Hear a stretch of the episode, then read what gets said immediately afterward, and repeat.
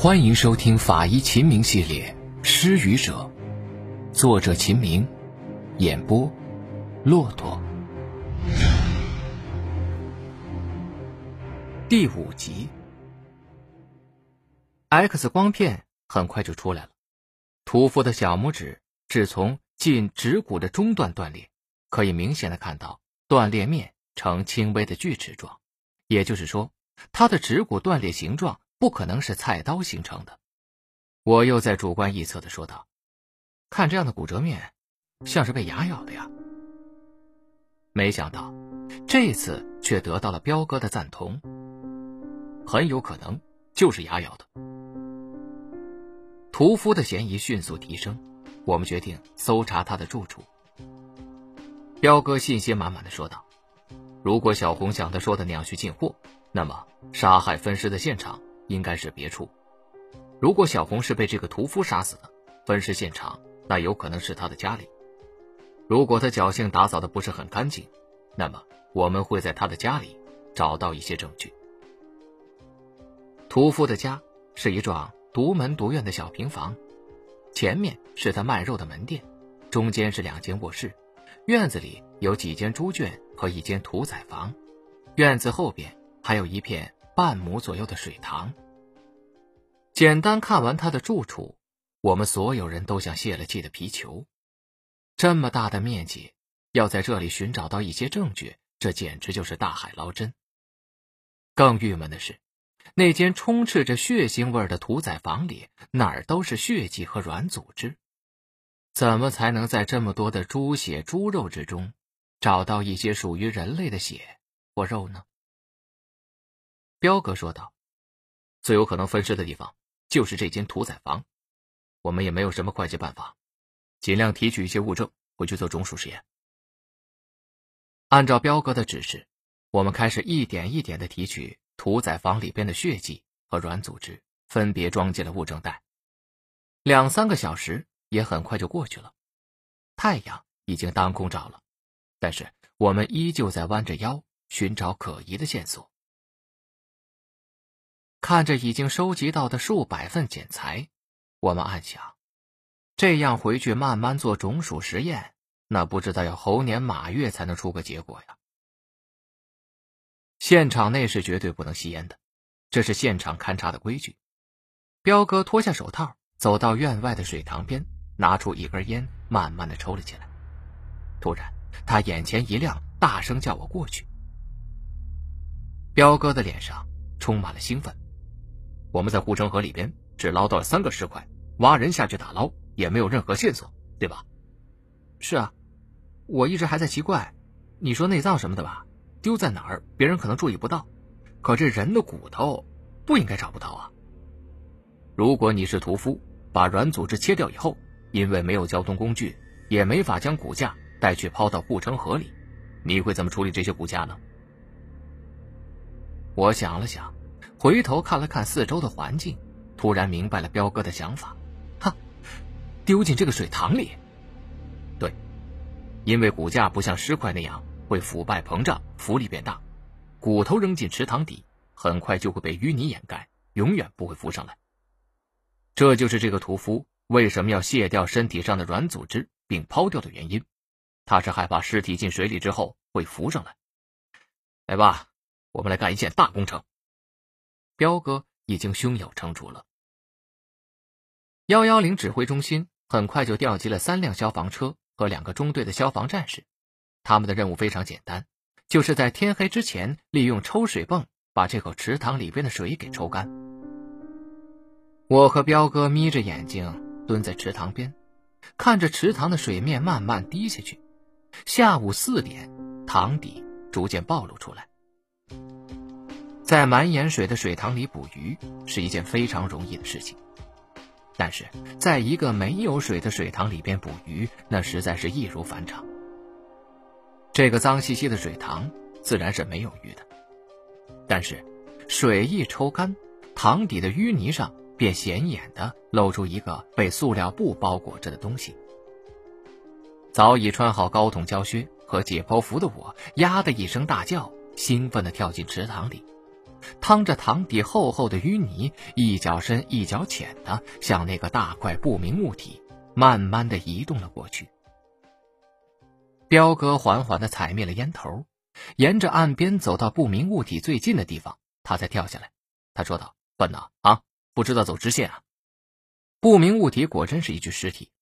我们抬起来的时候，已经清晰可辨塑料薄膜里边的人骨。屠夫的手艺让人毛骨悚然，尸体上的软组织已经剥离殆尽，只剩下一具完整的人体骨架和少量没有分离下来的内脏。我说道：“看来啊，要去找点肋骨做 DNA 了。”彪哥问道：“即使证明这具尸体就是小红，怎么能确定就是她丈夫把她杀了？”抛进到池塘里的呢？这这个就在他家门口，他赖得掉吗？我一时也没了办法。律师会和你说这些吗？这形不成证据链。彪哥摇了摇头，用手在骨架腹部剩余的一堆内脏里边翻动。彪哥，你在找什么呀？我在找胃。找胃干什么呀？我的话还没问完。彪哥就已经找到了胃，用手轻轻的捏着。彪哥扬着眉毛，边说边拿起了手术刀。胃被划开了，看上去基本是空的，但是里边的某样东西让我们大受鼓舞。我们真真切切的明白，这个案子现在已经破了，因为胃里边的东西正是那一截残缺的小拇指。DNA 的检验结果很快出来了，小拇指就是那个屠夫的。屠宰房提取的血迹之中也发现了死者的血迹，这个案子的证据链已经很完善了。铁证如山，屠夫不得不全盘交代。原来，屠夫发现小红和街上一些地痞关系不清不白，他交涉了好多次，不但没有解决问题，还被地痞暴打了一顿。这一天。屠夫实在是忍无可忍，一言不合就下重手，把小红给殴打一番。不料，在撕扯过程之中，小红一口咬掉了屠夫右手手指。屠夫恼羞成怒，抄起杀猪刀，一刀就砍断了小红的脖子。杀完人以后，屠夫才害怕起来。他知道，如果把尸体扔进水塘，过不了几天，他就会浮上来，被人发现。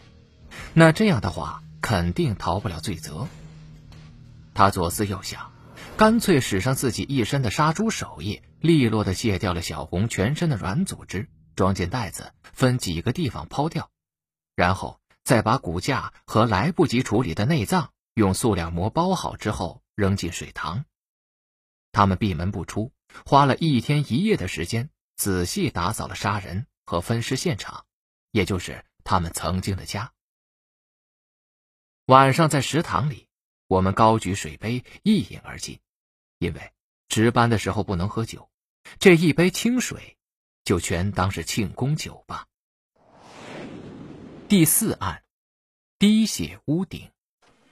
随着一阵由远及近的急促的警笛声，一道红蓝相间的闪电划过夜空，打破了这座城市的平静。夜深人静的大道上。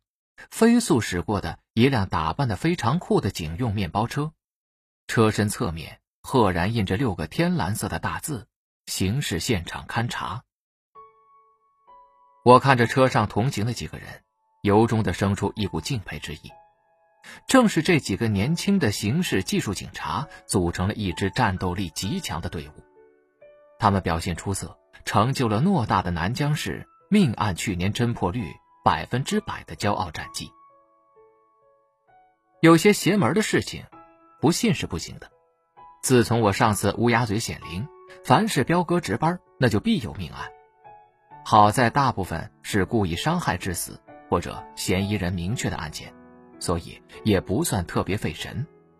但是这一天的晚上，车上的技术人员们一个个面色凝重，因为他们知道。这将是一个充满挑战的辛苦之夜。半个小时之前，他们接到了指挥中心的电话，雅园新村发生了一起命案，要求现场勘查员们迅速赶赴现场。这次的案件正是毫无头绪的那种。昨天啊，王江过生日，我们哥几个去帮他庆生，当时就把王江给喝趴下了。在 KTV 里，王江一直躺沙发上睡觉，让他唱歌他不唱。我们唱完了，我就打车把他送回家。结果在出租车上，他从裤子口袋里边掏出一个麦克风，他说：“来，彪哥来唱一首。”我一看啊，原来他把人家 KTV 的麦克风揣兜里带走了。彪哥看着大家神色紧张，于是说起了笑话。他说的呀是真事儿。当时我也在场，现在回想起来还是忍俊不禁。彪哥说完这句话，车上的气氛一松，大家顿时都乐了。坐在副驾驶的荣主任回头说了一句：“行了行了，现场还不知道什么情况呢，你们还有心思在这瞎掰啊？”案发现场的楼下现在已经聚集了很多附近的居民，人头攒动，大家翘首观望。相互猜测着，为什么这个平静的小区里忽然来了这么多警察？楼道已经拉起了警戒带，几个穿着警服的派出所民警正在保护现场。荣主任、彪哥带着我拎着各种勘查器材穿过了警戒线。围观人群看到拎着勘查箱子的人进了现场，更是一窝蜂的议论起来：“哎呀，看看看，法医来了，真死人了！”彪哥没有急于进入中心现场，倒是找来报案人询问情况。您是怎么发现有人遇害的？报案人是一个三十多岁的中年男子，他的神色依旧惊恐。今晚我和爱人睡觉的时候，天花板上好像有水滴到我们枕头上，开始没有注意，以为是幻觉，后来越滴越多，还滴到我们的脸上。开灯一看，我的个乖乖呀！男子咽了咽口水。肯定是被自己经历的事情着实吓了一跳，真的不知道是造了什么孽啊！居然是天花板在往下面滴血。开始我还以为遇见鬼了，但是后来想想不对，就马上跑出去了，发现楼上的大门是虚掩着的，猜想应该是出了人命了，然后就赶紧拨打幺幺零了。你没有进入现场吗？没有，派出所同志先到了，到了现场，说是看见一个女的趴在地上。头上的血渗过天花板，才滴到我们家的。听说那个女的已经死了，刚才找我们核实身份，那个女的就是我们楼上的邻居小林。哎，你和这个小林熟悉吗？嗯，没有，没有打过交道。现场是雅园新村的某栋三层，死者叫林奇，是这栋房屋的主人，二十七岁，空姐。现场对门的房屋。已经被征用为专家组的临时指挥部，专案组长正在给侦查员们分配工作。得令的侦查员夹着本子，匆匆离开指挥部，开始紧张有序的调查访问。我们没有去细听指挥部在研究什么样的对策，立刻投入了现场勘查工作。勘查刚刚开始，就有了发现：虚掩的门缝下面的地面上发现了一小串的钥匙，这是林奇的钥匙。我问道：“钥匙掉在大门口，最大的可能就是嫌疑人尾随受害人到门口，受害人打开大门没来得及收钥匙，嫌疑人就挟持受害人进了房间，以致钥匙掉落在门口。这多见于流窜抢劫案件吧？如果真是这样啊，那就麻烦了。”彪哥皱起了眉头。现场是两居室，较小的那个房间和客厅里都没发现异常。